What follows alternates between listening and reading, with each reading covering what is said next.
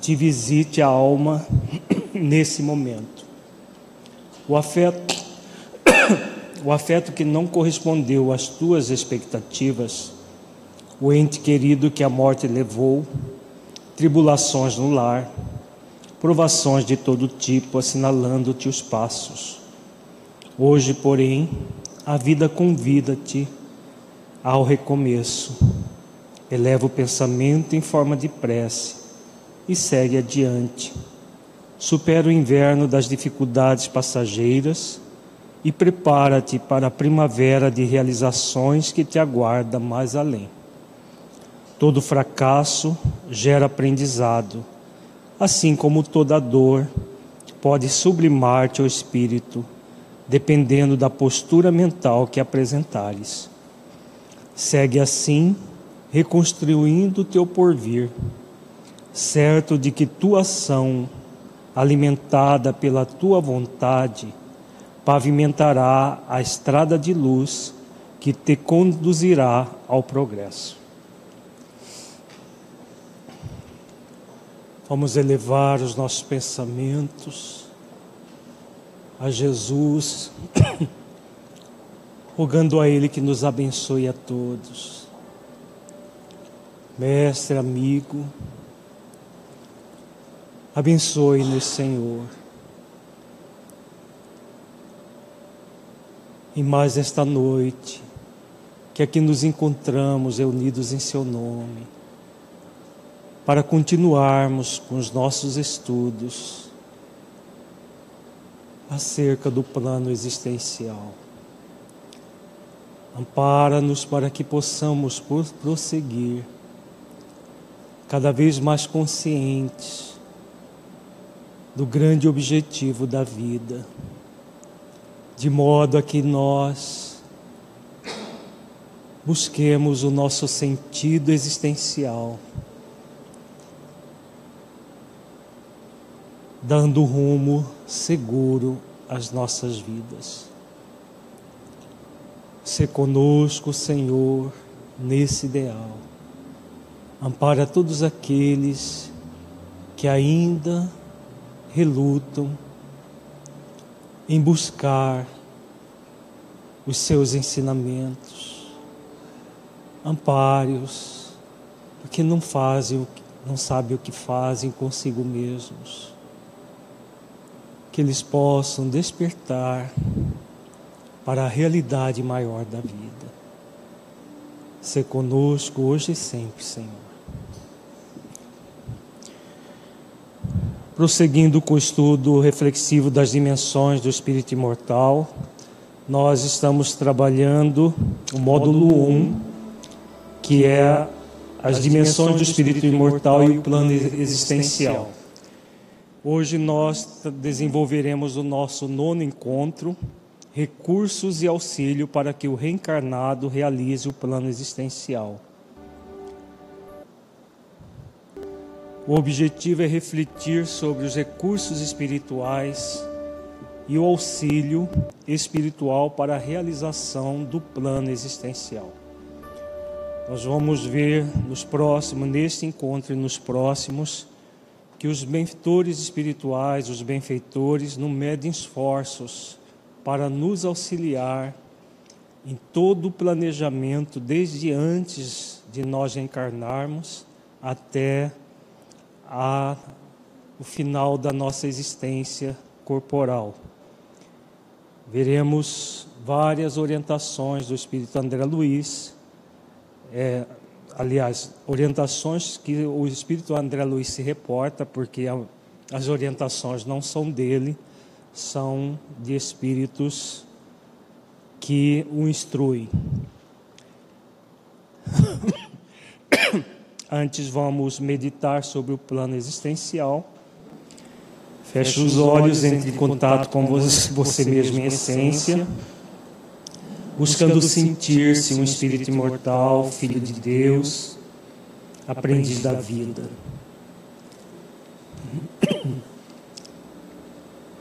Que ideia você faz sobre os recursos e auxílios prestados pelos benfeitores espirituais para que o plano existencial seja efetivado no mundo, como que você avalia essa questão? Você tem ideia de todos os recursos e auxílios que os benfeitores espirituais prestam para que você realize o seu plano existencial? Deixe os seus pensamentos e sentimentos fluírem evitando qualquer mascaramento num processo de auto-engano. Seja verdadeiro ou verdadeira com você, analisando-se com autenticidade.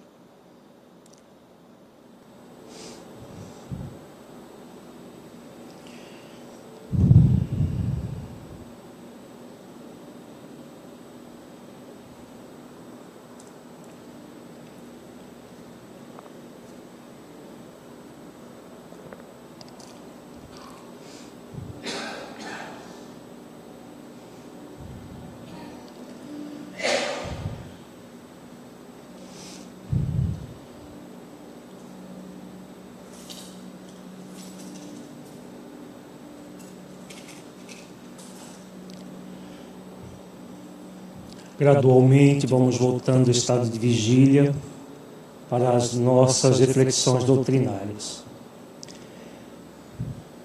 Em nossos encontros anteriores, estudamos a mensagem Contratos Espirituais, na qual o mentor Honório aborda uma série de providências efetuadas na dimensão espiritual para que o espírito reencarnado efetive o seu plano existencial. Vimos também o auxílio prestado pelo mentor Eurípides Barçanufo ao médium Edmundo, relembrando do seu plano existencial, bem como auxiliando a refletir sobre as posturas equivocadas que estava tendo. São auxílios valiosos que todos que trazem um plano bem delineado no mundo espiritual contam para efetivá-lo. Nesse encontro estudaremos todos os recursos e auxílios prestados ao espírito Segismundo, relatados por André Luiz no livro Missionários da Luz, para que ele pudesse reencarnar com um plano existencial muito bem delineado.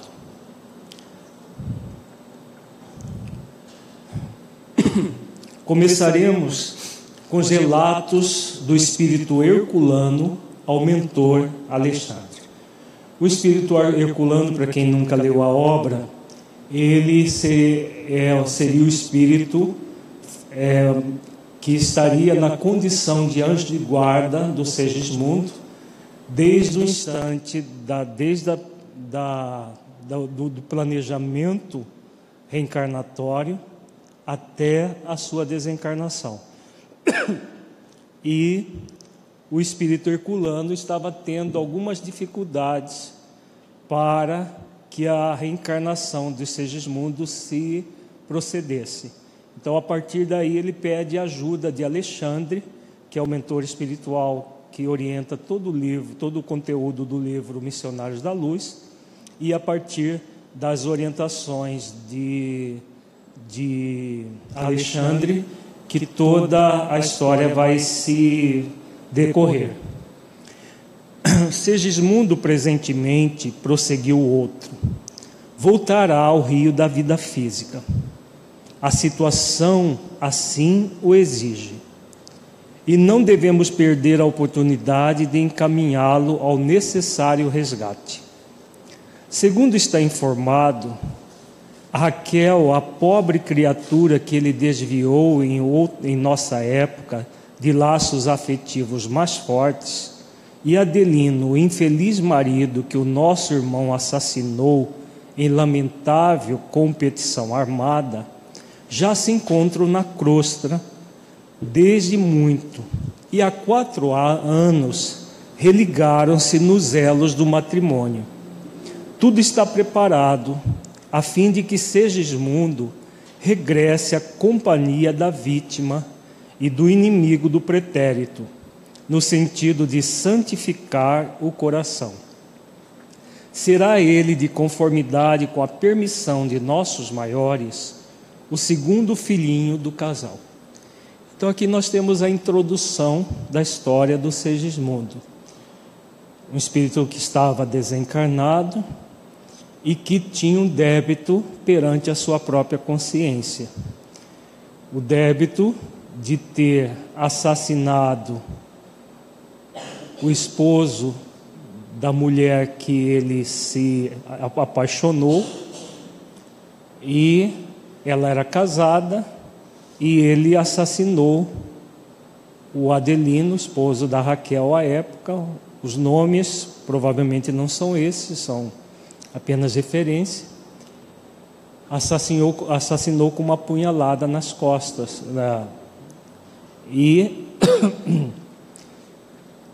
a partir daí ele cria um débito. E estava definido antes de, da encarnação, que Raquel e Adelino novamente iriam se reencontrar para um casamento e trariam Segismundo para a, a reencarnação como filhos do casal. Seria o segundo filho do casal. Então é, é para que nós a ideia é para que nós sintonizemos com a história. O objetivo de Sigismundo se reaproximar do rival do passado, que agora seria pai dele. Né? Ele estaria no trabalho, o Adelino de perdoá-lo, ele de se perdoar e reparar o seu débito junto ao antigo rival e a Raquel, que acabou num prostíbulo. Ele a seduziu e a assassinou o marido e ela terminou os seus dias num prostíbulo. Então toda a história vai se é, partir dessa programação de reajustes. Todavia, estamos lutando com grandes dificuldades para localizá-lo. Infelizmente, Adelino, que lhe será o futuro pai transitório, repele-o com calor. Tão logo surgem as horas de sono físico, trabalhando contra os nossos melhores propósitos de harmonização. Em vista disso, o trabalho preparatório da nova experiência tem sido muito moroso e desagradável. Dentre as providências que os benfeitores espirituais precisam eh, fazer é a levar o espírito reencarnante para um contato com os futuros pais antes da fecundação.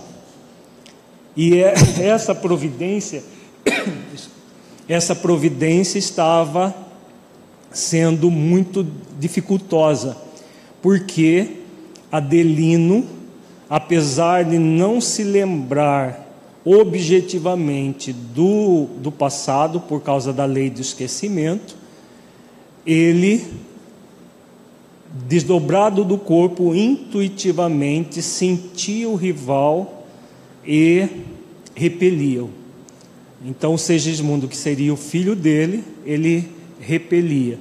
E aí gerava todo um processo que nós vamos ver mais para frente e no, no, nosso encontro que vem, a respeito dessa, desse processo espiritual. E Segismundo, indagou o mentor preocupado, qual a sua atitude dominante Herculano, o mensageiro que nos visitava, informou com fraternal interesse. A princípio animava-se da melhor esperança.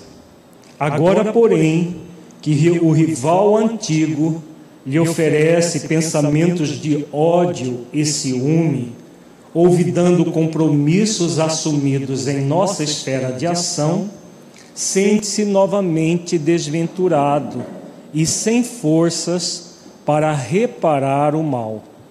De outras vezes, enche-se-lhe a tristeza de profunda revolta, e nesse estado negativo, subtrai-se a nossa cooperação eficiente. Então vejamos o que está acontecendo. O futuro pai, o repelindo com pensamentos de ódio e de ciúme, o espírito que reencarnante, que estava esperançoso de do resgate, começa a entrar também num processo de revolta. Porque, como diz o, o benfeitor aqui, como relata André Luiz, ele estava esquecendo os compromissos assumidos em nossa esfera de ação. Então, antes de reencarnar, Adelina e Raquel haviam se comprometido em receber Segismundo, a se casarem, formarem uma família e receber Segismundo. Não era uma relação fortuita deles. Havia toda uma programação conforme nós temos estudado até agora, uma programação muito bem delineada. E, claro, tem o esquecimento do passado, como nós vimos, mas também nós vimos que esse esquecimento nunca é total. O espírito ele guarda as reminiscências daquilo que ele se comprometeu, assim como ele guarda é, na sua intimidade as dificuldades que ele criou no passado. Então, houve no passado espiritual, tanto na, na última existência quanto na dimensão espiritual, desses espíritos, processos muito graves de ódio, de ressentimento, e eles estavam juntos novamente para reparar tudo isso, se libertar desses sentimentos negativos. E o que estava acontecendo naquele exato momento? Todos os sentimentos negativos, é, especialmente no caso Segismundo e Adelino, estava vindo à tona. É, apesar do Segismundo já estar arrependido e querendo a, o resgate, o futuro pai, com pensamentos de ódio e ciúme, estava o rejeitando. Alguma pergunta até agora, gente? Estamos só formulando o preâmbulo da nossa, das nossas reflexões. O pedido de Herculano vem focalizar um dos mais importantes problemas da felicidade humana, o da aproximação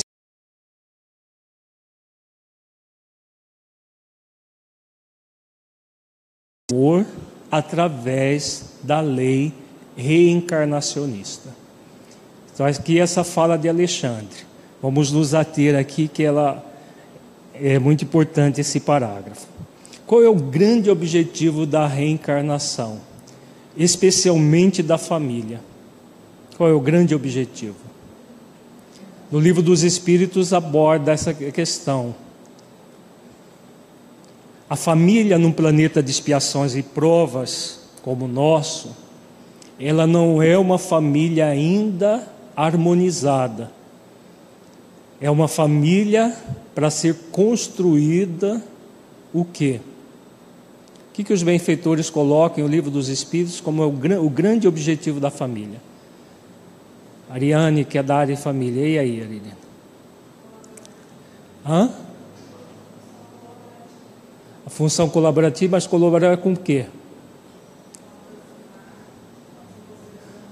Fala um pouquinho mais alto, não estou ouvindo.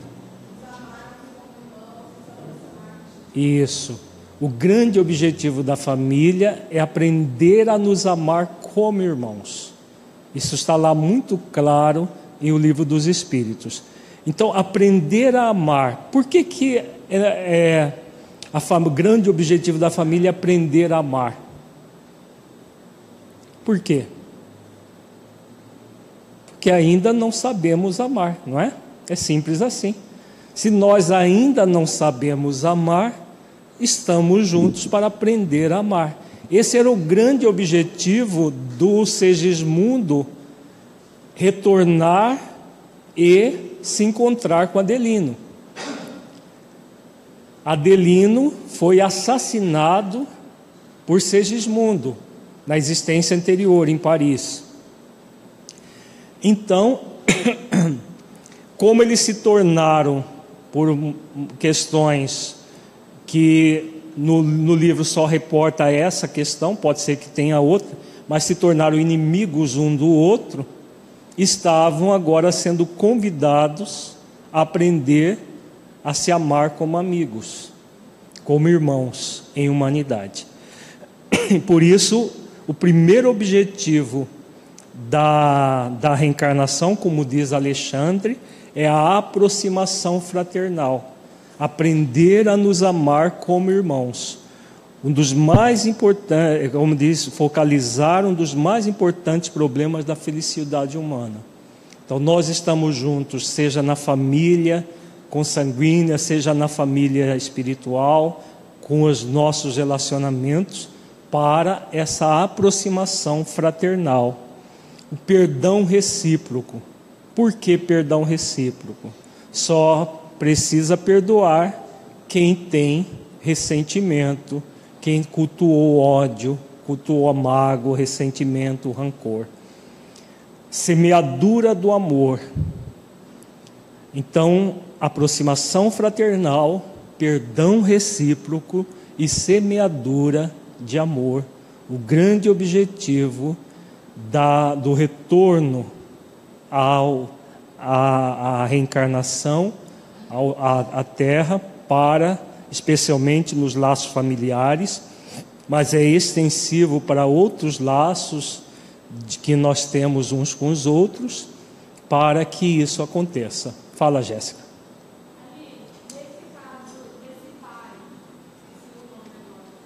Adelino.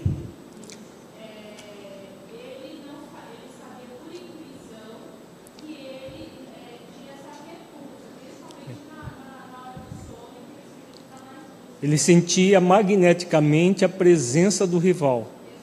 Né?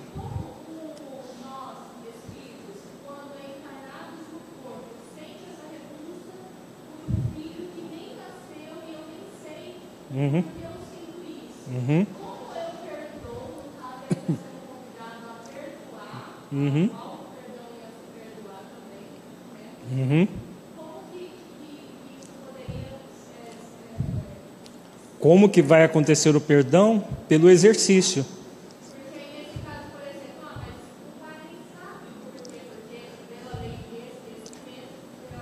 Ele não é a, a, a boa pergunta da Jéssica, mas o pai nem sabe por quê. Ele não sabe os fatos.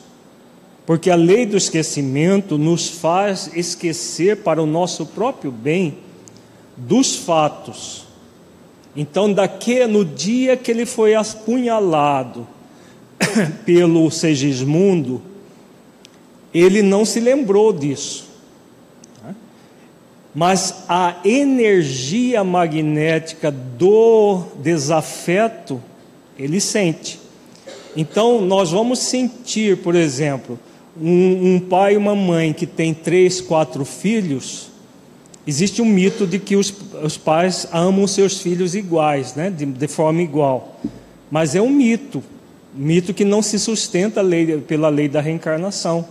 Porque é, salvo se os, os filhos forem igualmente amigos ou inimigos, igual, do mesmo padrão desse casal. Se não for, vai ter um que ah, vai haver uma afetividade, uma afinidade maior e outro menos. E é natural que seja assim. Acontece que a nossa, a nossa relação familiar ainda é cercada de mitos, de obrigação. Né? O pai e a mãe têm obrigação de amar os seus filhos. E aí cria, cria conflitos totalmente desnecessários. Nós não temos obrigação de amar, nós somos convidados pela vida a fazer exercícios de amor. Então, quando nós sentirmos em algum nível aversão, seja por um filho que está sendo concebido, porque às vezes essa, essa aversão acontece na, antes da concepção, como é esse caso, muitas outras vezes acontece durante a gestação, às vezes a mãe sente uma aversão ao próprio filho que está sendo formado, o pai sente aversão, começa a sentir nojo da esposa ou vice-versa. E tudo isso diz respeito a questões do passado que estão, estamos sendo convidados a ressignificar. Né? Então, se existiu ódio no passado, se existiu ciúme, se existiu toda uma série de contendas, aquelas almas estão sendo convidadas a se reaproximar fraternalmente, a aprender a se amarem como irmãos. Esse é o grande objetivo. Fala, Tiago. Tem uma pergunta na internet. Pode falar. A Rosângela pergunta o seguinte: quando é uma relação fortuita, por exemplo, uma relação extraconjugal e surge uma gravidez, há um plano, há um propósito?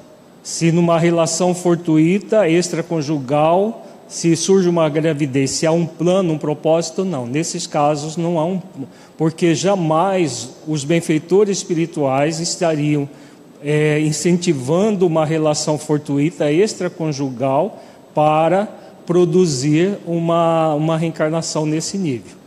Então, entra dentro daqui, nós vamos ver daqui a pouco, uma orientação do, do Alexandre.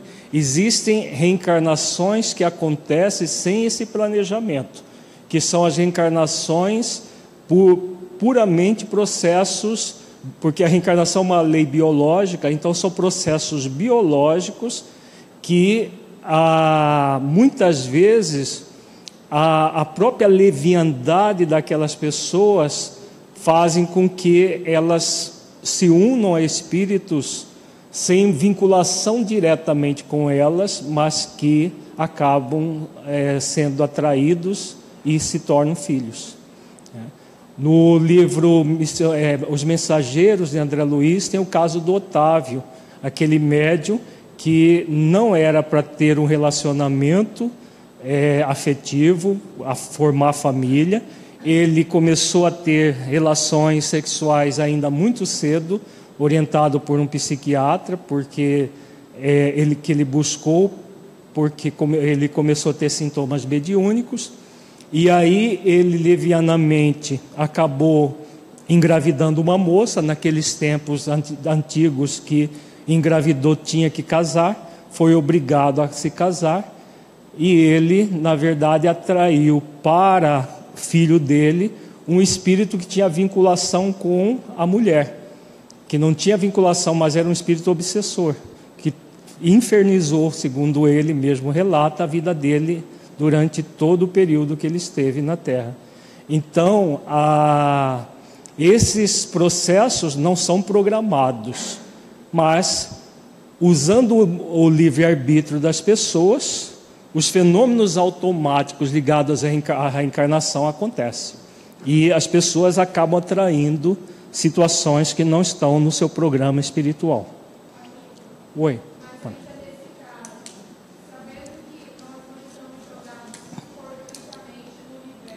Uhum, certo. É, então, podemos dizer que nesse caso, mesmo ele optando por não realizar o programa dele existencial, hum. ele ter ido por outro caminho, pode haver uma reprogramação, no caso, é, não no sentido de é, um mal menor, vamos dizer assim, para que ele possa de alguma forma desenvolver virtudes diante dos desafios que ele mesmo se programou. Se pode haver uma reprogramação pela utilização do livre-arbítrio, sim, nesse caso houve.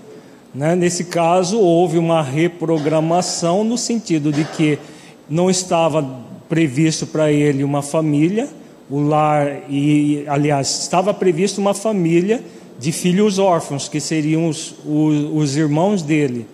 Mas ele abandonou os seis, os seis irmãos, nesse caso, nós vamos, é um, vai ser um dos casos que nós vamos estudar aqui mais para frente. Ele abandonou os seis órfãos e acabou criando esse casamento não programado. Quando ele cria isso, ele já está fazendo a reprogramação. Ele já está fazendo a reprogramação e, claro, ele vai passar pelas experiências daquela reprogramação. Se ele vai desenvolver virtudes nessa reprogramação ou não, vai ser por, ser por conta dele. No caso do Otávio, especificamente, ele não desenvolveu virtude nenhuma, ao contrário. A, essa reprogramação da vida dele gerou débitos muito graves, que ele ficou na dimensão espiritual e depois de, mesmo depois de atendido, ainda com situações muito graves conscienciais. Né? Todo o processo de reprogramar a nossa vida não é uma coisa simplesinha. Não, eu vou reprogramar e aí vou evoluir de uma outra forma. Não é simples assim, não. É, nós vamos ver em detalhes isso mais quando nós estudarmos os casos futuramente. Tem pergunta, Heitor? Nesse caso do filho fora do casamento, essa criança nasce sem programa sem planejamento cartório, então? Se, se nesse caso, é, em situações assim, ela nasce sem programação, sim. Não é uma programação como essa que nós estamos vendo do Segismundo, porque essa programação é para espíritos de condição mediana para cima.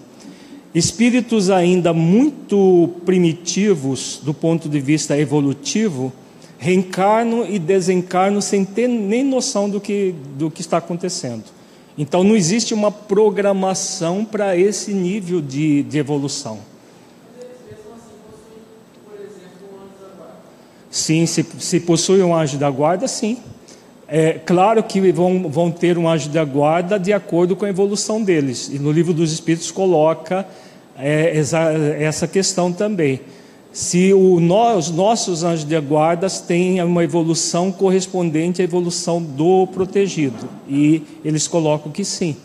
É, então, como não tem uma programação de coletiva, esses espíritos vão ter é, a proteção é, de espíritos, claro, mais evoluídos que ele, mas não de espíritos altamente evoluídos, espíritos superiores, porque na natureza nada é, é colocado de forma fortuita, sempre com objetivos maiores. E, e, nesse caso, a evolução se dá muito mais em experiências na horizontal da vida do que experiências na vertical da vida. Nós vimos na primeira parte do nosso estudo da, no, nas dimensões do espírito imortal que a evolução se dá na horizontal e na vertical. É, espíritos ainda na primitividade, do ponto de vista evolutivo, evoluem muito mais na horizontal. Na parábola da espiga, Jesus mostra muito bem isso, essa evolução durante muito tempo na horizontal, até que o espírito passe por múltiplas experiências que ele vai despertando a consciência para a evolução na vertical da vida. Que é esse tipo de encarnações, é, encarnações e desencarnações que a pessoa nem se apercebe do processo. Mas isso nós vamos ver em detalhes, tanto nesse encontro quanto no próximo. O próximo depois que nós voltarmos do Canadá. Deus. O caso é típico. O drama de Segismundo é demasiadamente complexo para ser comentado em poucas palavras. Basta, todavia, recordar que ele, Adelino e Raquel são os protagonistas culminantes de dolorosa tragédia ocorrida ao tempo de minha última peregrinação na crosta. Em seguida uma paixão desvairada, Adelino foi vítima de homicídio, Segismundo do crime e Raquel do prostíbulo. Desencarnaram cada um por sua vez sob intensa vibração de ódio e desesperação, padecendo vários anos em zonas inferiores. Então aqui Alexandre detalha, coloca mais alguns detalhes do drama dos companheiros.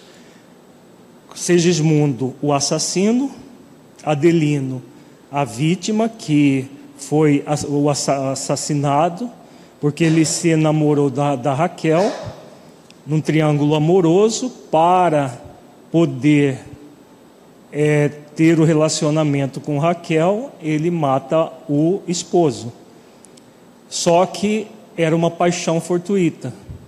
Como toda paixão, ela é fortuita, logo acaba, e assim que acabou, o que, que aconteceu com a Raquel? Ele abandona e ela termina os seus dias no prostíbulo. E os três desencarnam em, em uma intensa vibração de ódio, como diz Alexandre. e desesperação. E nas zonas inferiores padecem toda aquela as escolhas que fizeram. Mais tarde, por intercessão de amigos redimidos, os antigos cônjuges obtiveram a volta ao corpo físico, a fim de santificarem os laços sentimentais e se reaproximarem dos antigos adversários. Mas, como acontece quase sempre, os heróis na promessa fraquejam na realização, porque se apegam muito mais aos próprios desejos que à compreensão da vontade divina. De posse dos bens da vida física, nega-se Adelino a perdoar, recapitulando erradamente as lições do passado. Vamos nos ater a esse parágrafo, que ele é muito importante para entendimento do plano existencial. Então, havia o drama do passado, houve intercessão de amigos redimidos, e isso quase sempre acontece, mesmo com espíritos não tão primitivos, mas espíritos que já têm uma certa bagagem espiritual, amigos redimidos, espíritos que estão mais à, à frente que nós, que nos amam profundamente, avalizam a nossa reencarnação. Avalizam, estabelecem juntamente com outros mentores o nosso plano existencial, como nós vimos na mensagem Contratos Espirituais, realizam todo o processo. O reencarnante, como diz é, Alexandre aqui. Prometem, né, são heróis na promessa, só que na hora de realizar, o que acontece? Muitas vezes o que nós desejamos, permanecer nos mesmos processos do passado. Por quê? todo o processo que acontece na dimensão espiritual acontece em que nível de consciência? O espírito, quando está programando a sua nova reencarnação, juntamente com os mentores espirituais, que nível de consciência que ele tem de si mesmo? Ele tem a consciência de que ele é um, é um espírito imortal, não é isso? Ele está na dimensão imortal. Ele sabe que ele é um espírito imortal. Ele tem uma ideia dos débitos passados. Ele sabe que somente no reencarnando e passando novamente por provas que ele evolui. Como ele sabe de tudo isso, ele promete para ele mesmo, porque essas promessas são para quem? para nós mesmos, para nossas próprias consciências. Porque os nossos mentores, quem avalizou precisa das nossas promessas? Quem intercedeu, por exemplo, ele fala aqui, intercessão de amigos redimidos. É para esses amigos que nós vamos prometer? Não. É, é claro que nós prometemos para eles, mas é para nossa consciência, porque esses amigos não precisam da nossa promessa. Agora, eles querem que nós cumpramos as promessas? Eles torcem por nós, ficam no mundo espiritual fazendo todos os esforços para nos ajudar? Sim, porque eles nos querem bem, eles nos amam. Por isso que eles intercedem por nós. E todos nós, não é só é, Segismundo, nós que estamos aqui já somos espíritos em condição mediana. Espíritos ainda primitivos na, na, na, nas questões espirituais nem, nem se interessa por esse tipo de de, de trabalho, de estudo. Se nós já nos interessamos por esse tipo de estudo, é porque nós já somos espíritos em condição mediana dessa do Segismundo. Então, a pessoa que está na dimensão espiritual, como ele vê as coisas como espírito imortal, ele promete, promete que vai cumprir com o plano existencial, que vai fazer todo o trabalho necessário para resgatar os seus débitos para com a própria vida para com as próprias consciências. Mas, na hora de realizar, muitos fraquejam. Por que, que fraquejam? Alexandre coloca aqui. Apegam muito mais aos próprios desejos que à compreensão da vontade divina. Olha a importância disso. Os desejos egóicos ainda falam muito alto em nós. Os desejos de manter uma vida de prazer, uma vida foca, focada na persona transitória e não no espírito imortal. Enquanto nós estivermos valorizando a persona transitória e não o espírito imortal, nós vamos prometer para as nossas próprias consciências, mas ficar focados nos desejos sem unir a nossa vontade com a vontade divina. Porque qual é a vontade divina que Alexandre fala aqui? Qual é a vontade de Deus para todos nós? Que todos nós sejamos felizes. É a questão 115 do Livro dos Espíritos. Nós fomos criados para sermos felizes. Só que a felicidade não é dada para nós, ela é conquistada por nós. Então, compreender a vontade divina é compreender que a felicidade ela é construída pelos valores do espírito imortal e não pelos desejos do ego, os desejos da persona. Então, na persona, o que, que o Adelino estava focado? No nível da persona, do ego. No assassino, no assassino do uh, assassinato do passado, do ódio que ele passou a sentir do Segismundo pelo fato de Segismundo ter tê-lo assassinado para ficar com a sua esposa. Então ele estava cristalizado nesse ódio.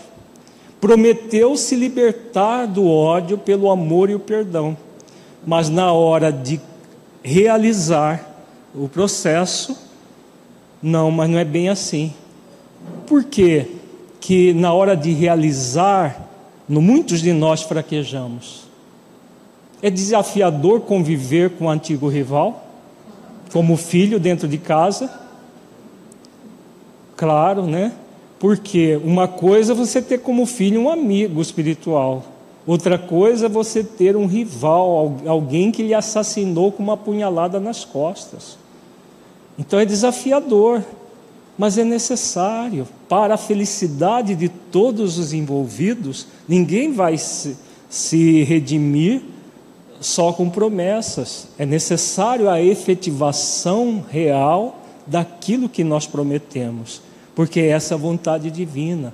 Ninguém vai alcançar a felicidade deixando toda uma série de, de é, desmandos do passado, uma série de, de, de sentimentos como ódio, ciúme no passado. Porque os sentimentos, os fatos são passados, mas os sentimentos estão presentes na nossa vida. Então, como os sentimentos estão presentes na nossa vida, se nós não nos dispusermos a nos libertar por meio do exercício das virtudes desses sentimentos, nós prometemos e na hora de realizar, fraquejamos. É o que ele fala aqui, né? De posse dos bens da vida física, nega-se Adelino a perdoar, recapitulando erradamente as lições do passado. Então, muitos de nós estamos de uma encarnação em outra, recapitulando os erros do passado. Já não somos espíritos mais primitivos que nem tinha programação e aquilo que, que viesse, o pouco que viesse é lucro. Nós já não estamos mais nessa condição, mas estamos aqui para realmente agir como espíritos imortais momentaneamente num corpo e não como seres puramente corporais que precisam de obter tudo o que é prazer no corpo que está, tudo que, que é de bom no corpo, esquecendo aquilo que é de ordem espiritual. Foi o que Adelino estava passando por esse momento. Queria fugir do. Oi? que já são difíceis da gente manter uma evolução. Como seria, o ca- qual seria o caminho, por exemplo, como a Jéssica citou, se a pessoa nem sabe ainda se, se vai conceber esse filho? Que caminho que é esse que, que na subconsciência a gente tem que tomar como fazer esse exercício de acesso, amorosidade, para esse filho que nem veio ainda?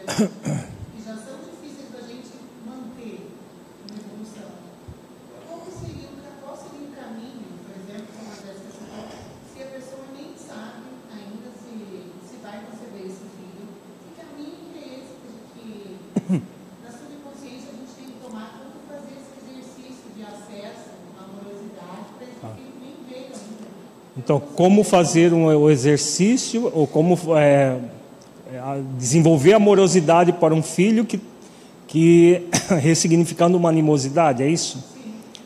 Fazendo exercícios para é, de amor e de perdão diariamente.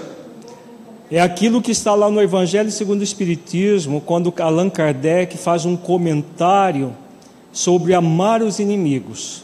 Jesus recomenda o amor aos, aos inimigos e Kardec vem e fala que amar um inimigo não é a mesma coisa que amar um amigo.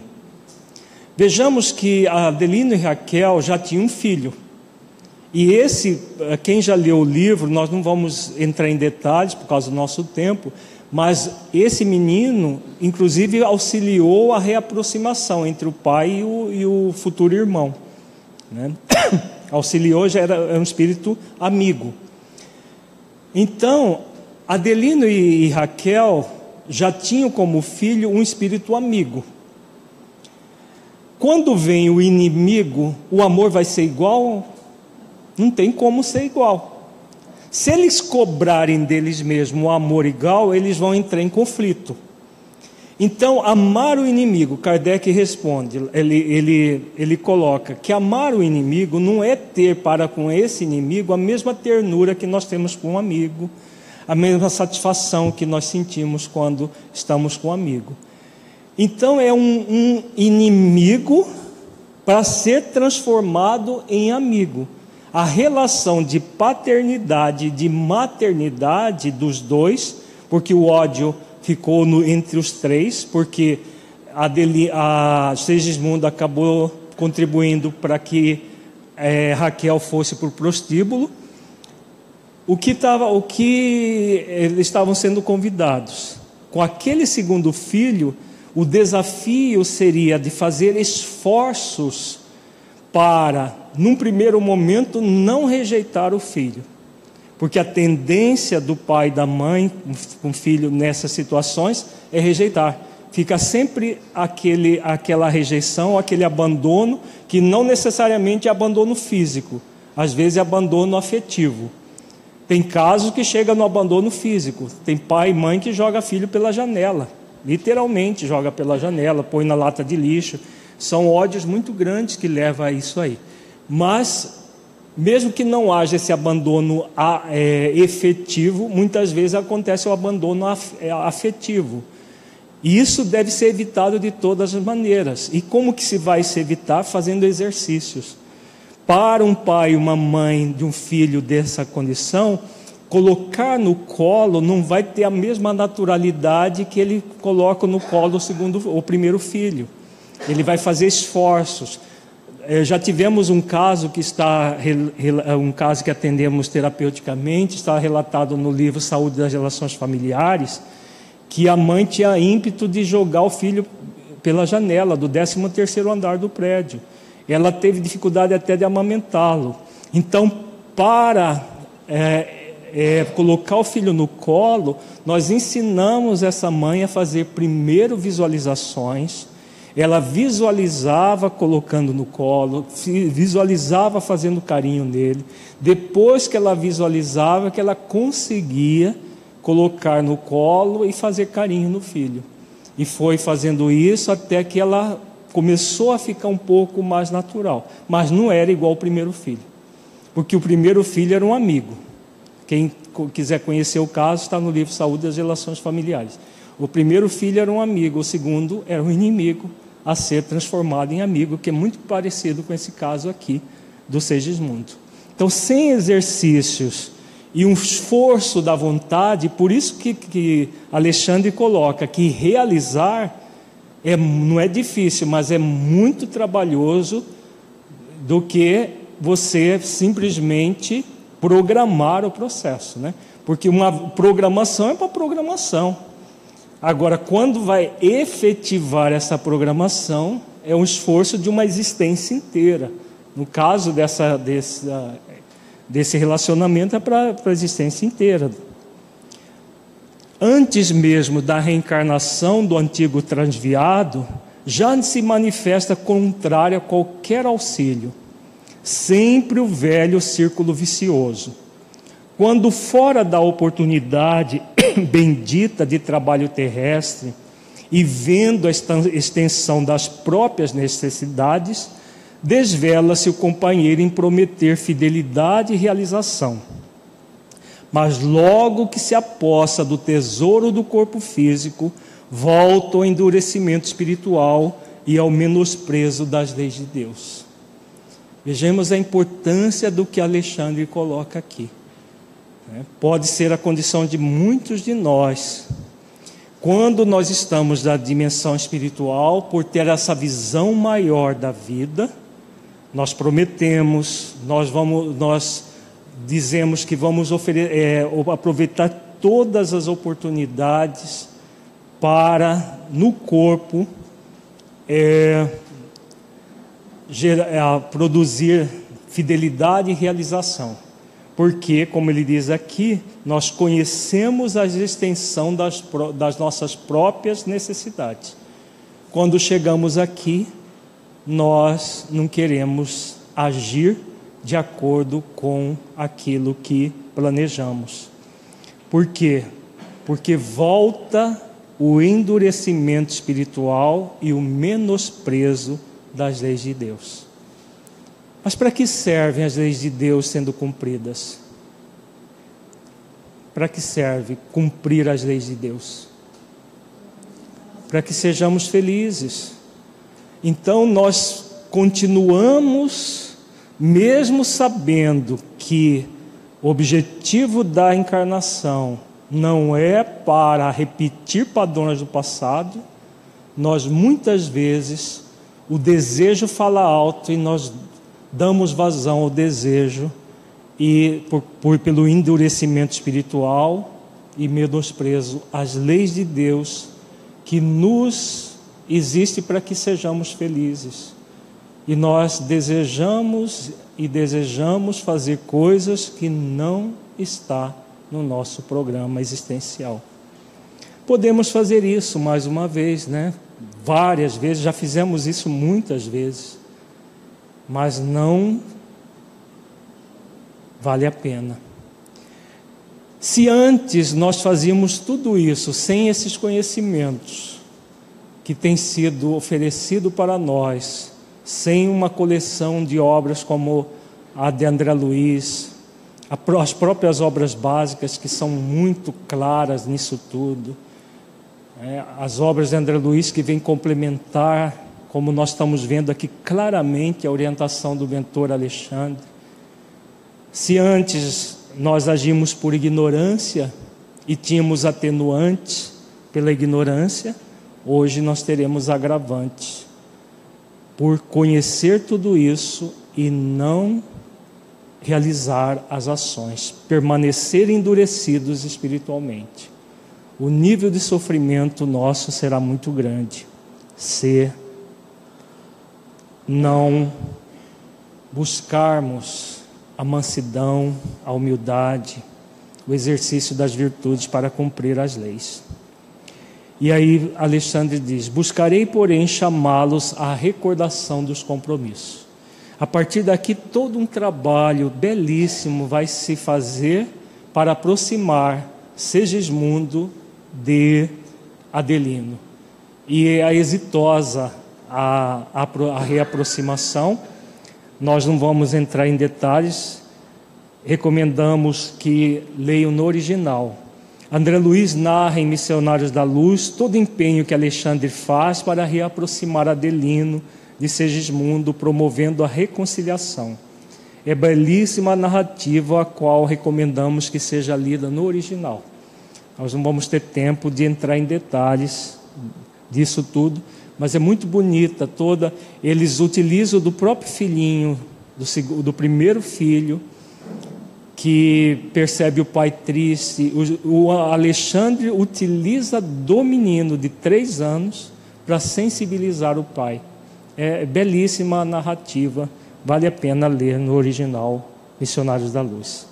E a partir da, do próprio filho, que é, que é, é quase que ele faz uma, uma, uma comunicação psicofônica utilizando do filhinho do Adelino para a sensibilizar o pai e, em segundo momento, também a mãe. Antes de acompanhar Alexandre no processo da reencarnação de Segismundo, o mentor recomenda a André Luiz que faça um estágio no Departamento de Planejamento de Reencarnações no Ministério do Planejamento de Nosso Lar. Então, no, no, mundo espiritual, nada acontece de improviso. André Luiz pede para acompanhar o caso de Segismundo. E aí, o que, que Alexandre faz? Então, se você quer acompanhar, então vá aprender como funciona os mecanismos reencarnatórios. E aí, a partir disso, André Luiz vai ser levado para esse departamento em nosso lar. Diz Alexandre: grande percentagem de reencarnações na crosta se processa em moldes padronizados para todos, no campo de manifestações puramente evolutivas. Mas outra percentagem não obedece ao mesmo programa. Elevando-se a alma em cultura e conhecimentos, e consequentemente em responsabilidade, o processo reencarnacionista individual é mais complexo, fugindo à expressão geral, como é lógico. Em vista disso, as colônias espirituais mais elevadas mantêm serviços especiais para a reencarnação de trabalhadores e missionários. É aquilo que foi perguntado, né? Vejamos aqui, grande percentagem de reencarnações na crosta se processa em moldes padronizados para todos, no campo de manifestações puramente evolutivas. São aqueles espíritos que ainda estão evoluindo na, na horizontal da vida. Então existe um padrão, como a reencarnação, uma lei biológica, é, acontece muito semelhante ainda aos animais. Os animais reencarnam e desencarnam diariamente, claro, sendo é, é, toda a operação é feita por, diretamente pelas leis divinas e por espíritos que cuidam disso. Da mesma forma, o ser humano ainda nesse nível evolutivo. A maior parte das reencarnações no planeta ainda de, de espíritos ah, moralmente que ainda não se elevaram, é, não é só moral, às vezes intelectualmente, por isso que ele coloca aqui, elevando-se a alma em cultura e conhecimentos, dá para entender o que significa isso? Não necessariamente moral, não necessariamente em questões de virtudes. Porque se fosse haver programação só de espíritos virtuosos, seria programação só de espíritos é, de, de bons para cima, de benévolos para cima.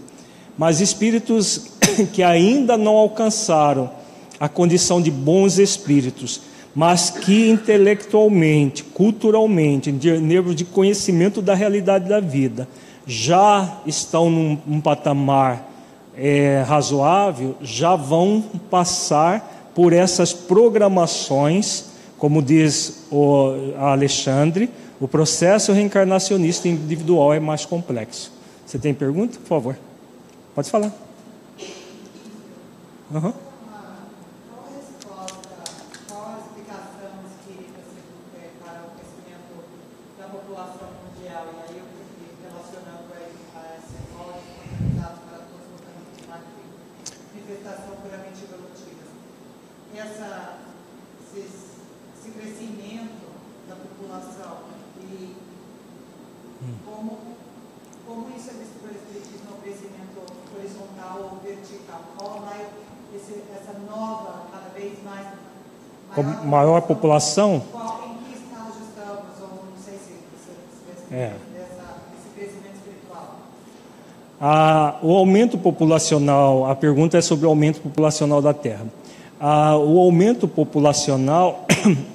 é, acontece naturalmente porque há muito mais espíritos desencarnados do que encarnados na Terra.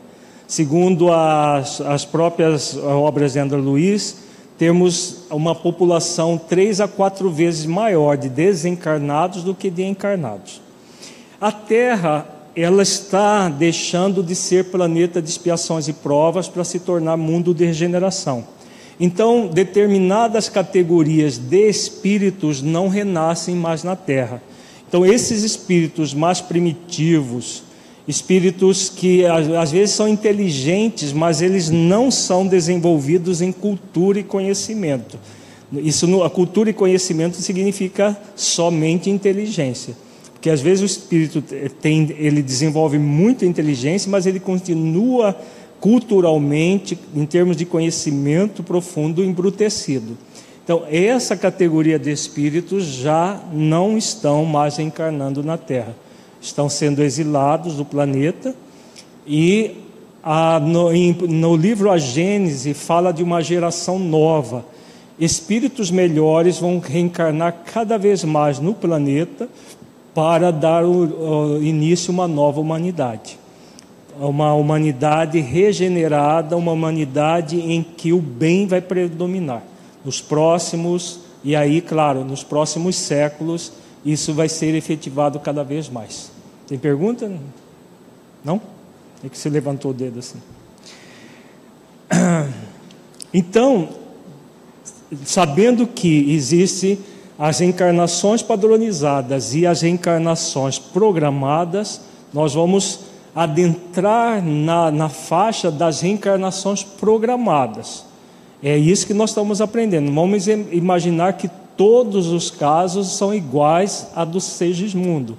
Cada reencarnação, assim como cada desencarnação, é única, não existe igual. Nós temos uma ideia de como que o processo acontece. O objetivo aqui nosso é de refletir sobre os recursos e os auxílios que ah, o reencarnado é, recebe do plano espiritual, o espírito reencarnante. É, mas a, esses recursos variam conforme cada pessoa, conforme a programação e as necessidades. Mesmo essas reencarnações é, padronizadas, existem benfeitores que atuam nisso, como vamos ver é, nos, nos, próximos é, conteúdos. E aí, aqui Alexandre fala da categoria que muito provavelmente nós estamos inseridos. Quando me refiro a trabalhadores, falo dos companheiros não completamente bons e redimidos, mas daqueles que apresentam maior soma de qualidades superiores a caminho da vitória plena sobre as condições e manifestações grosseiras da vida em geral, como acontece a nós outros, são entidades em débito, mas com valores de boa vontade, perseverança e sinceridade, que lhes outorgam o direito de influir sobre os fatores de sua reencarnação, escapando, de certo modo, ao padrão geral. Claro que nem sempre tais alterações se verificam em condições agradáveis para a experiência futura os serviços de retificação representam tarefas enormes. Vamos ver aqui, esse parágrafo também é muito significativo. Então, aqueles que já estão numa condição de trabalhar pela sua própria evolução, já têm mais uma, uma consciência de si, já desenvolveram conhecimento e cultura, já tem algumas virtudes, mas ainda falta muitas a serem desenvolvidas, que é a grande parte é, daqueles que se interessam por esse tipo de assuntos, somos nós, essa categoria de espíritos. Como diz Alexandre, não são nem completamente bons e redimidos, é, mas já, já tem uma boa, uma, uma boa vontade em desenvolver os valores. E com essa boa vontade, como ele coloca aqui, já estão aptos a ter uma vitória plena sobre as condições e manifestações grosseiras da vida. Por isso que prometemos. quem não, promete, quem não tem nem condições de saber como que a, a, a vida dele se, se desenvolve, que está nessas manifestações grosseiras da vida, não tem como prometer algo que não sabe nem o que é. Agora, aqueles de nós que já temos uma ideia dos valores, que já temos uma concepção cristã da vida, que temos todo um, um, uma série de valores que nos permite ir acima das manifestações grosseiras, teremos essas, essas programações. E aí ele fala aqui da perseverança e da sinceridade. Então, a sinceridade de propósitos, que nós trabalhamos bastante aqui, que o mentor Honório sempre fala nas suas obras, a sinceridade de propósitos. Eu quero ser uma pessoa melhor, eu estou disposto realmente a ser uma pessoa com valores positivos, uma pessoa que faça diferença positiva, não apenas para mim, mas para a vida da comunidade. Então, todos que estão nessa categoria, tem, como ele diz aqui, é, direito de influir sobre os fatores de sua reencarnação. E o que, que seria esse influir sobre os fatores de sua reencarnação? É escolher como que vai reencarnar, o que, que vai viver como vai se ver? É assim? Não, ainda não. Só espíritos já bem mais avançados que têm o direito de escolher tudo isso mas de acolher, de aceitar aquilo que é designado. Porque o espírito que, que está numa condição primária, ele, as reencarnações são compulsórias, ele vem nem, nem se dá conta. Agora, aquele que já é, tem condições de influir sobre os fatores da reencarnação, eles são, é proposto o processo e eles anuem de realizar. Por isso a promessa de é, realizar aqui na terra aquilo que se comprometeu. E aí Alexandre diz aqui no final: claro que nem sempre tais alterações se verificam em condições agradáveis para a experiência futura. Os serviços de retificação representam tarefas enormes. Dá para entender o significado disso, gente? A vida no planeta como o nosso não é uma vida de delícias, de passeio, de simplesmente é, usufruir de prazeres. As condições não são agradáveis do ponto de vista do quê? Toda experiência de desafio é uma experiência desagradável para o nosso ego para os nossos desejos egóicos. Então, essas essa, é, quando ele fala que nem sempre tais alterações se verificam em condições agradáveis, é para porque para aquele que viciou a sua, as suas existências em dar vazão aos prazeres do ego, Todas as vezes que tiver uma experiência de desafio para superar uma viciação do passado, essa experiência vai ser desagradável. Não para o espírito imortal, mas para a persona egóica. Dá para entender a diferença? Para o espírito imortal que vê a vida num ângulo mais amplo, as, os próprios desafios são estimuladores à melhoria, para que ele faça, como nós vimos agora há pouco, ele, ele realize aquilo que ele se comprometeu perante a sua própria consciência. Mas para aquele que ainda deseja dar vazão às situações que se complicou no passado, isso tudo vai ser muito desagradável. E aí, como diz Alexandre, os serviços de retificação representam tarefas enormes. É a tarefa para ser realizada com esforço continuado, paciente, perseverante e disciplinado. Ninguém vai desenvolver a felicidade, o bem-estar, a harmonia sem esforços, esforços constantes, esforços enormes, como diz o mentor. Fala, Jéssica.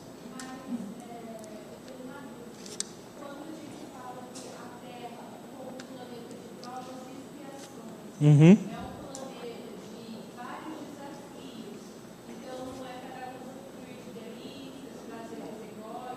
Isso.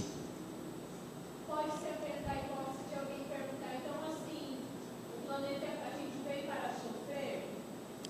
Como, é, como que responderia essa pergunta? Então a Jéssica faz uma pergunta: se a Terra não é um lugar para que nós usufruímos das delícias do ego, e dos desejos egóicos puramente, então seria um lugar para sofrer? Aí é o movimento extremista. Ou eu tenho prazer, ou eu tenho dor. O, pró, o próprio movimento da, do egóico, a busca do prazer a qualquer custo, é para fugir da dor. Psicologicamente se estuda isso. É uma fuga da dor, só que a dor maior é o vazio existencial que esse movimento gera. Então o que acontece? A terra não é um lugar exclusivo de dor, ela também é de dor, porque, como nós acabamos de ver aqui a fala de Alexandre, essa, essas condições, quando ele fala que nem sempre tais alterações se verificam em condições agradáveis para a experiência futura, por quê? Aqueles que está programando a sua reencarnação, ele sabe que vai lidar com as suas tentações, vai lidar com as suas limitações, com seus desejos egóicos, com as atrações que o mundo oferece, com a possibilidade de cair em tentação e vir à falência. O, o próprio Segismundo, nós vamos ver em detalhes, mas nesse encontro nos próximos, ele receia falir, ele receia repetir os padrões do passado. Tudo isso é desafiador e não é fácil. Então, isso é a dor, só que a dor que Joana de Ângeles fala no livro Autodescobrimento. É a dor que produz vida. Isso que é expiar, extrai, pela dor você extrai a pureza. O grande problema é o prazer de agora gerando cada vez mais sofrimento como o caso do Segismundo. Ele apunhalou o, o marido da Raquel para ter prazer com a Raquel, porque ele achava que era o amor da vida dele. Usufruiu desse prazer durante um período, e aí o que, que ele fez? Abandonou, ela foi para um prostíbulo, ele seguiu a vida dele, como se nada tivesse acontecido, mas foi assim? Não. Na dimensão espiritual, eles ficaram lá sofrendo o ódio recíproco. Então é o prazer de agora gerando muita dor futura. Então, esse é, o, esse é o grande problema do ser humano que ainda recapitula os mesmos processos. O prazer de um minuto e anos, décadas, séculos de dor. Né? Então, é, a Terra não é um lugar de sofrimento, mas é um lugar de re habilitação para a libertação do sofrimento. Então, se nós, eh, nós pensarmos na dor expiatória como um processo de reabilitação, nós vamos enxergar, no, no, ver o, o, o processo da dor expiatória como um degrau para que o espírito ascenda na vertical da vida. É isso que Alexandre está falando aqui. Não vai ser fácil, não vai ser agradável todo o processo, mas é uma retificação. Todas as vezes que nós formos convidados a retificar algo, é mais trabalhoso do que você edificar? Sim, porque a edificação é feita por amor. Se Segismundo respeitasse Raquel e, e, e, e o Adelino, não apunhalar, não apunhalasse, respeitasse o casal e seguisse a vida dele fazendo esforço para se libertar daquela paixão, a vida dele seria diferente? Ele teria se redimido naquela existência. Não precisaria de todo esse trabalho que estava sendo feito agora. Toda essa, essa recapitulação de processos. Então, veja bem: uma coisa é dar vazão ao desejo egóico. A pessoa dá vazão ao prazer egóico momentâneo e criam décadas de dor ou séculos, dependendo de cada caso. Ela renuncia ao prazer egóico e trabalha efetivamente para se elevar na vertical da vida.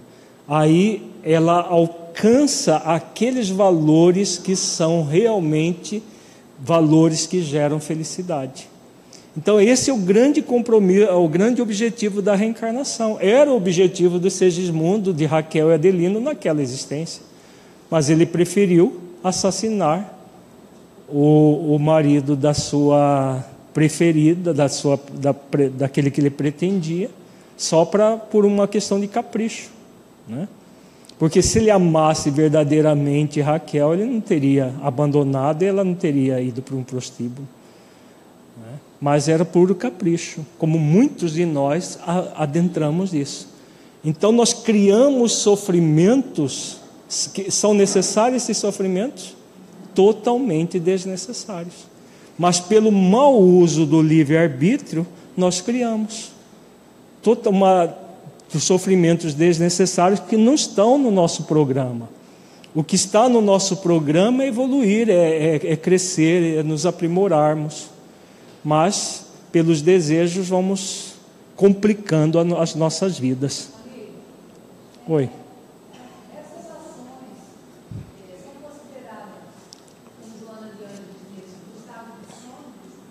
Se é o estado de sono, não necessariamente de sono, porque já são espíritos de, uma certa, um certo conhecimento, mas ainda é, o, os, os, desejos do ego falam mais alto em detrimento da, do essencial em si mesmo. O de sono é aquele estado dos primitivos que nem programação tem. Tá? O problema da queda é também uma questão de aprendizado. E o mal indica posição de desequilíbrio, exigindo restauração.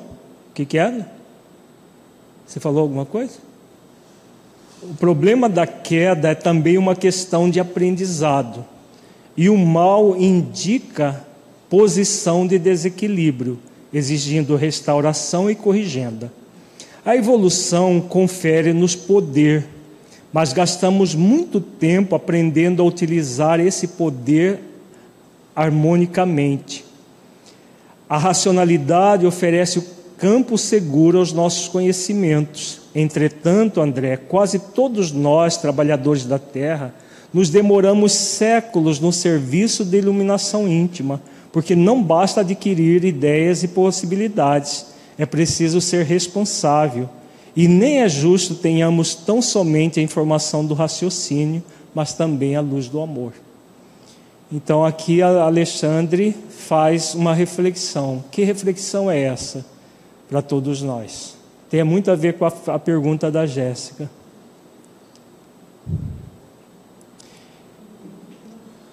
Quando o espírito ele em vez de utilizar da existência para desenvolver as questões essenciais, utiliza os desejos eh, para os desejos egóicos. O que ele está fazendo? A queda, né? A queda na tentação. Quando Jesus recomenda vigie e ora para não cair em tentação, porque é possível cair, é possível entrar em queda. E aí Alexandre fala: o problema da queda é também uma questão de aprendizado e o mal indica a posição de desequilíbrio. Agora, o que, que ele pede? Restauração e corrigenda. Então, vejamos, nós acabamos de fazer a reflexão: se Segismundo não tivesse assassinado Adelino para ficar com a esposa dele, ele não teria caído no, nesse mal. Não precisaria de restauração e corrigenda, já que não houve falha, mesmo que ele tivesse sido namorado da Raquel e tivesse consciência de si, ela já é casada, ela tem outra pessoa. Então, se ela tem outra pessoa, a vida dela é aquela, a minha vida é esta aqui. Eu tenho esse convite perante a minha consciência. Se ele tivesse agido assim, ele não teria entrado nesse desequilíbrio, não teria feito praticado o assassinato e toda a restauração e corrigenda, não precisa. Mas como nós ainda damos vazão muito mais aos desejos egóicos do que ao essencial, o processo, como diz o mentor, gastamos muito tempo a aprender a utilizar esse poder harmonicamente. O poder que a própria evolução nos confere, como ele diz aqui. A evolução confere-nos poder, mas gastamos muito tempo aprendendo a utilizar esse poder harmonicamente. Quando é, Sigismundo assassinou Adelino, ele estava usando o poder Sim, sim, como não? Ele não tinha o poder de, de fazer escolhas? Todas as escolhas que nós fazemos é o poder. É o poder que nós estamos usando. Só que ele estava usando o poder de que forma? Prepotente. É um abuso do poder. Porque é a escolha puramente egóica. Nós estamos aqui para fazer escolhas conscienciais, que é o poder com o amor. Mas podemos resvalar no poder com desamor ou com pseudo-amor? Podemos ou não? Podemos. Foi o que o Adelino fez. Ele apunhalou, o, o, o, o Segismundo fez com Adelino, apunhalou, usando mal o poder a, a escolha equivocada sem discernimento, sem conexão com a lei de amor, justiça e caridade. E aí o que, que acontece? A evolução se torna muito arrastada. Mas é, pessoa, é uma pessoa primitiva que não sabe raciocinar e refletir? Não. Vejamos que o, depois nós vamos ver mais para frente que o Segismundo, no mundo espiritual, ele se arrependeu, ele trabalhou muito intensamente para a reparação. Então não era um espírito primitivo. Não era um, era um espírito já com capacidade de fazer escolhas com discernimento. Mas ele não fez esse esforço. Ele não fez esse esforço e utilizou do poder dele de forma prepotente para assassinar o rival. Por isso que, que a, a Alexandre diz isso aqui. André, quase todos nós, trabalhadores da terra, nos demoramos séculos no serviço de iluminação íntima, porque não basta adquirir ideias e possibilidades, é preciso ser responsável. De que lei ele está falando aqui? Lei de responsabilidade. Somos livres para fazer escolhas, nós temos o poder de fazer escolhas, mas nós somos responsáveis por todas as escolhas que fizermos. E todas as escolhas que fizermos geram é, consequências. É lei de, amor, lei de liberdade, lei de, de responsabilidade, lei de causa e efeito. Então, se nós queremos evoluir na vertical da vida de uma forma mais é, harmônica, o convite é cumprir as leis, especialmente a lei de amor, justiça e caridade, fazer esforços para exercitar uma postura mais amorosa, justa e caridosa conosco e com o próximo, porque aí sim nós vamos, como ele diz aqui, associar a informação do raciocínio à luz do amor. Temos necessidade da luta que corrige, renova, restaura e aperfeiçoa. A reencarnação é o meio, a educação divina é o fim. Por isso mesmo, a par de milhões de semelhantes nossos que evolvem, existem milhões que se reeducam em determinados setores dos sentimentos, no sentimento, porquanto se já possuem certos valores da vida, faltam-lhe outros não menos importantes. Aqui Alexandre fala de, de três, é, de quatro fatores importantes: correção, renovação, restauração e aperfeiçoamento. Então a reencarnação é o meio para que nós corrijamos rumos.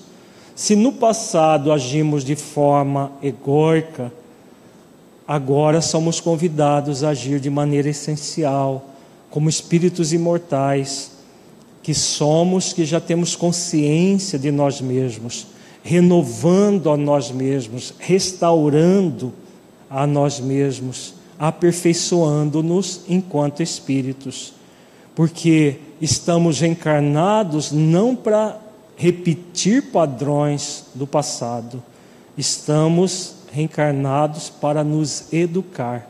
Por isso ele diz aqui belíssimamente: a reencarnação é o meio, a reeducação divina é o fim, é a finalidade maior da nossa vida. Então, todos nós estamos nesse inseridos nesse mesmo processo para educar os nossos sentimentos ou para nos reeducar. Né? Na grande maioria de nós não estamos nos educando, porque a educação se dá pelo amor. Nós estamos sendo convidados a nos reeducar muitas vezes pela dor, a dor da expiação, para que aprender a agir com amor. Perguntas? Belíssimo, né? As orientações do Alexandre.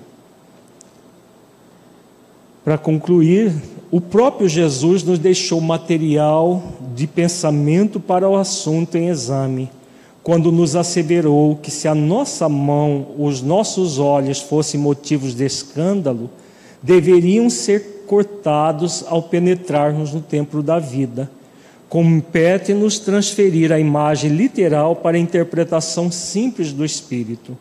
Se já falimos muitas vezes em experiências da autoridade, da riqueza, da beleza física, da inteligência, não seria lógico receber idêntica oportunidade tra nos trabalhos retificadores. Então, é a, é a questão que Jesus coloca simbolicamente, né, do arrancar a mão, de arrancar os olhos, no sentido de que aquilo que nós usamos mal é porque não utilizamos da lei de liberdade com discernimento, nós somos responsáveis e teremos como consequência ficar momentaneamente sem aquilo. Então, aqueles de nós que usamos mal a nossa inteligência, vamos ter a inteligência faltando. Aqueles de nós que usamos mal a relação afetiva, vamos ter uma, uma encarnação desprovida dessa relação afetiva. Aquele que usou mal a beleza física renasce numa situação de fealdade corpórea e assim por diante porque, como ele diz aqui, em trabalhos retificadores. É para a regulamentação de semelhantes serviços que funciona em nossa colônia espiritual, por exemplo, o planejamento de reencarnações, onde você terá ocasião de recolher ensinamentos preciosos. Então, tudo aquilo que nós abusamos num determinado momento vai faltar em outro. Então, quando nós estivermos, é uma reflexão, quando nós estivermos diante de um desejo enorme de algo que o universo não está nos oferecendo, qual é que deve ser a nossa atitude? Resignação, exercício de renúncia e resignação. Porque se o universo não está nos oferecendo aquilo, é porque é necessário para a nossa experiência aquela, aquela falta, para que nós aprendamos a valorizar. Porque, como espíritos imortais, esses anos que nós passaremos 40, 50, 60, 70, 80, 90 anos é um, um segundo da eternidade. E quando nós aprofundamos nesses valores espirituais e nos renovamos, como aqueles verbos que ele utiliza, restauramos, nos renovamos e evoluímos, a felicidade que advém disso é muito mais intensa do que aquilo que supostamente nós estamos perdendo. Porque ninguém perde verdadeiramente quando nós adentramos no, nas questões existenciais e espirituais. Agora, quando nós focamos aquilo que nós desejamos em detrimento do espírito imortal que somos, nós podemos até usar mal o poder e agir dessa forma, como nós vimos o caso do Segismundo. Mata alguém para usufruir de, de prazer. Nós não precisamos chegar nesse nível de matar, mas podemos matar processos muito profundos em nós para usufruir puramente do prazer, de situações que vão nos gerar um, um pseudo bem-estar. Então, quando o universo nos negar algo, lembramos dessa fala de Jesus. Se a nossa mão, os nossos olhos fossem motivos de escândalo, que é preferível entrar na vida sem as mãos ou sem os olhos do que ser motivo de escândalo, ser motivo de nossa queda. Então lembremos, se o universo está nos negando, é porque ele vai nos oferecer algo muito mais profundo, algo muito melhor, não do ponto de vista da personalidade egóica transitória, mas do ponto de vista do espírito imortal que somos. Perguntas? Pode falar.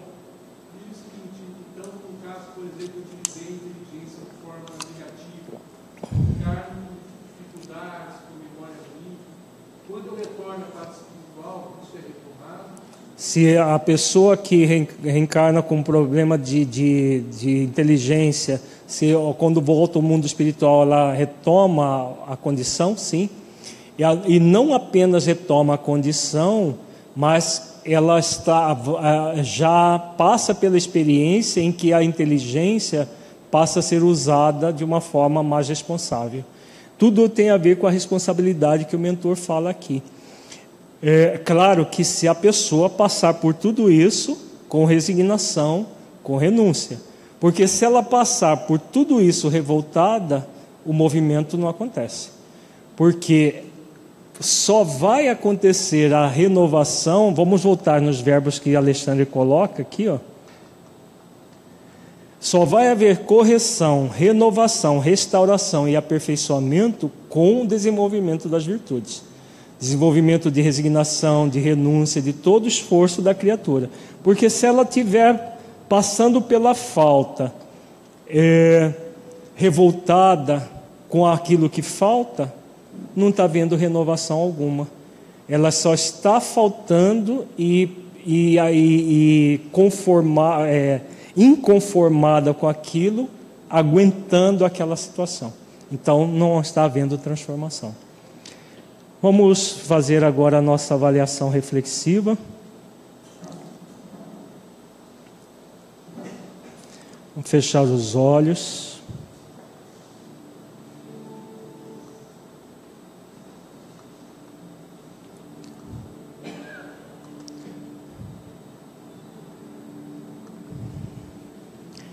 Entre em contato com você mesmo em essência, buscando sentir o conteúdo estudado neste encontro.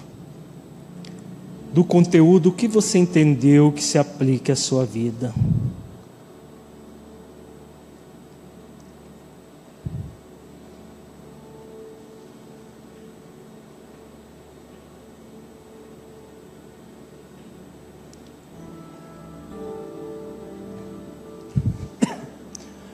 Conteúdo estudado mudou a forma como você entende a oportunidade reencarnatória?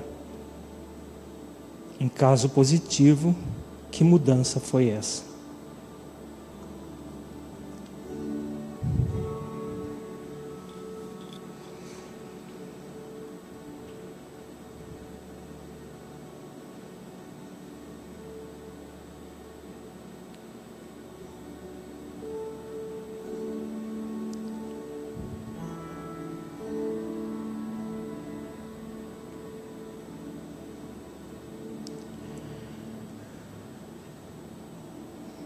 Você tem lidado com a sua oportunidade reencarnatória?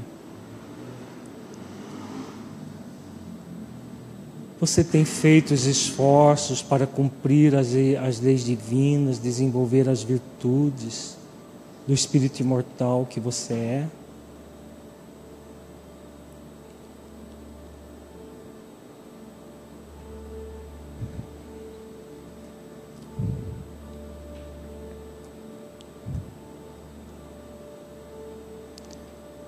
Tem feito esforços para se renovar, modificando atitudes, libertando-se dos desejos do ego, da personalidade transitória, para buscar os valores essenciais da vida.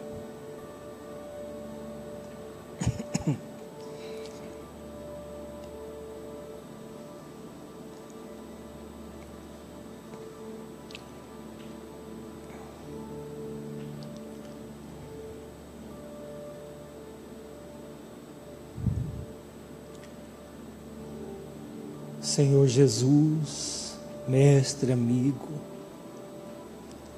abençoe-nos, Senhor. Abençoe-nos em nossos propósitos.